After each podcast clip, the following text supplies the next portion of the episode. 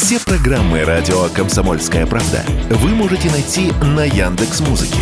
Ищите раздел вашей любимой передачи и подписывайтесь, чтобы не пропустить новый выпуск. Радио КП на Яндекс Музыке. Это удобно, просто и всегда интересно. Был бы повод.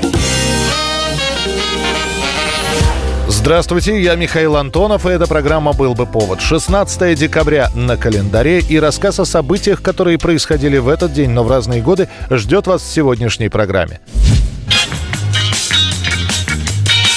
16 декабря 1946 года Кристиан Диор при поддержке короля текстиля Марселя Бусака открывает свой дом моды на авеню Монтень в Париже.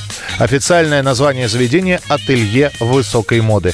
Уже через год Dior представляет свою первую коллекцию женской одежды. Наибольшее впечатление она производит на американцев, которые называют это все словосочетанием «new look». Это была романтическая линия с новым вариантом кринолина, тонкой талией и прилегающим лифом. После демонстрации этой коллекции в моду снова входят корсеты, которые утягивают талию до 50 сантиметров. На пошив одного платья Dior тратит от 9 до 72 метров ткани, весят платье иногда до 30 килограммов. Christian Dior, was chiefly responsible for launching the most recent fashion revolution. Через два года после открытия ателье Dior запускает еще и парфюмерное производство. Парфюмом Кристиан начинает заниматься еще в годы Второй мировой войны, но только сейчас производство поставлено на поток. Платье от Dior, парфюм от Dior. За 10 лет это имя знают везде. Сам Диор может насладиться славой совсем немного. Он скончается от сердечного приступа в 52 года. Но его бренд продолжает свою работу. В 59-м коллекцию Диора привезут в Москву. Французские модели в приталенных платьях будут выглядеть на улицах и в метро, как инопланетянки. В газетах напишут, что наряды, конечно, хороши, слов нет, но советской женщине нужно что-то более практичное и менее вычурное. Большинство моделей выполнено из дешевых тканей – ситца, поплина, штапельного полотна. 1966 год, 16 декабря. Публикуют цитаты Мао Цзэдуна в Пекине. Сборник, книжечка небольшая красного цвета, содержит 427 цитат, систематизированных по 33 тематическим главам и упорядоченных логически. Объем цитат различный от одного предложения до развернутого рассуждения на несколько абзацев. Маленькая красная книжечка после этого в Китае становится обязательной к приобретению и, соответственно, прочтению. Она небольшого размера, а значит удобно носить с собой. Сами цитаты стараются вставить куда только возможно в статьи, музыку, фильмы, театральные постановки.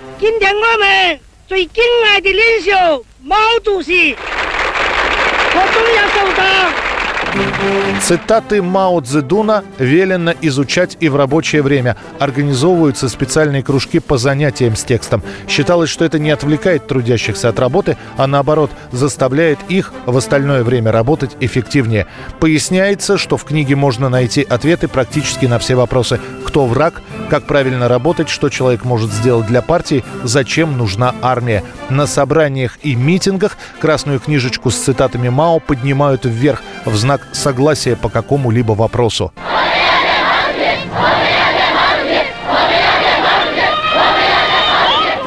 Предисловие к книге пишет помощник Мао Цзэдуна, его правая рука Линь Бао. Для того, чтобы по-настоящему овладеть идеями Мао Цзэдуна, необходимо вновь и вновь изучать целый ряд основных положений председателя Мао Цзэдуна. Некоторые наиболее яркие высказывания лучше всего заучивать наизусть, постоянно изучать и применять. Помимо распространения цитатника в Китайской Народной Республике, книгу активно переводят на все европейские языки и эсперанто. В итоге через какое-то время эта книга по своему распространению сопоставима разве что с тиражами священных изданий. 1986 год, 16 декабря. Митинги протеста в Казахской ССР. Молодежь не согласна с решениями Пленума ЦК Компартии Казахстана. По официальной версии, волнения начались из-за решения генерального секретаря Горбачева о снятии с должности первого секретаря Компартии Казахстана Дин Мухаммеда Кунаева и замене его на ранее никогда не работавшего в Казахстане Геннадия Колбина, первого секретаря Ульяновского обкома.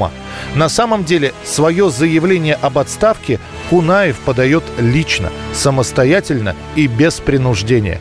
Это становится быстро известно, и на месте Кунаева большинство видит относительно молодого Нурсултана Назарбаева, однако назначают Колбина. После этого начинаются стихийные протесты.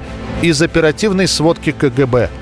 Студенты Жумадилов, Джумашев, Байбеков, Токушева обошли ряд комнат и возбудили студентов своим несогласием с решениями пятого пленума.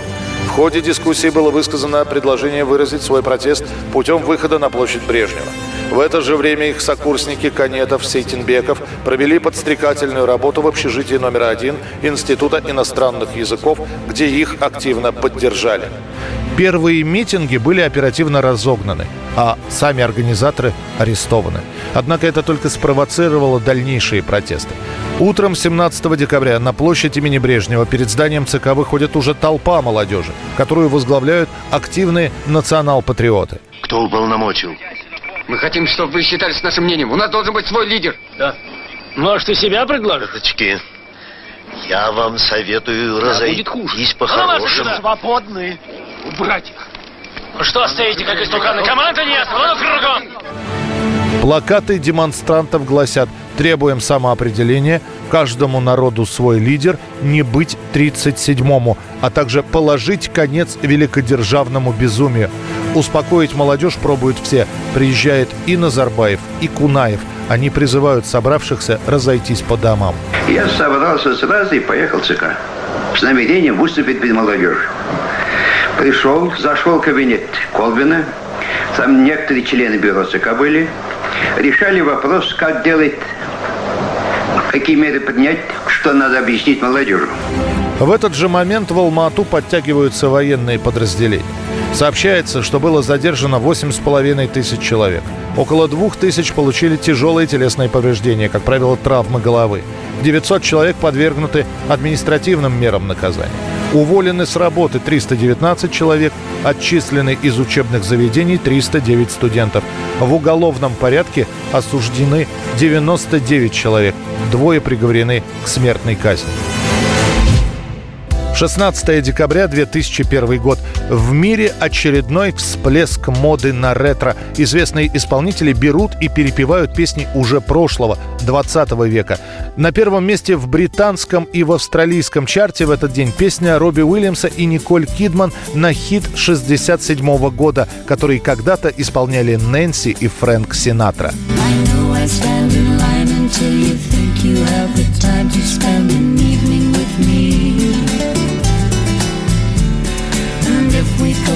someplace to dance, I know that there's a chance you won't be leaving with me.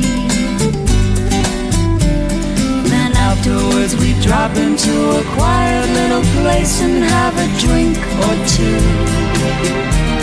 Это была программа «Был бы повод» и рассказ о событиях, которые происходили в этот день, 16 декабря, но в разные годы. Очередной выпуск завтра. В студии был Михаил Антонов. До встречи. «Был бы повод»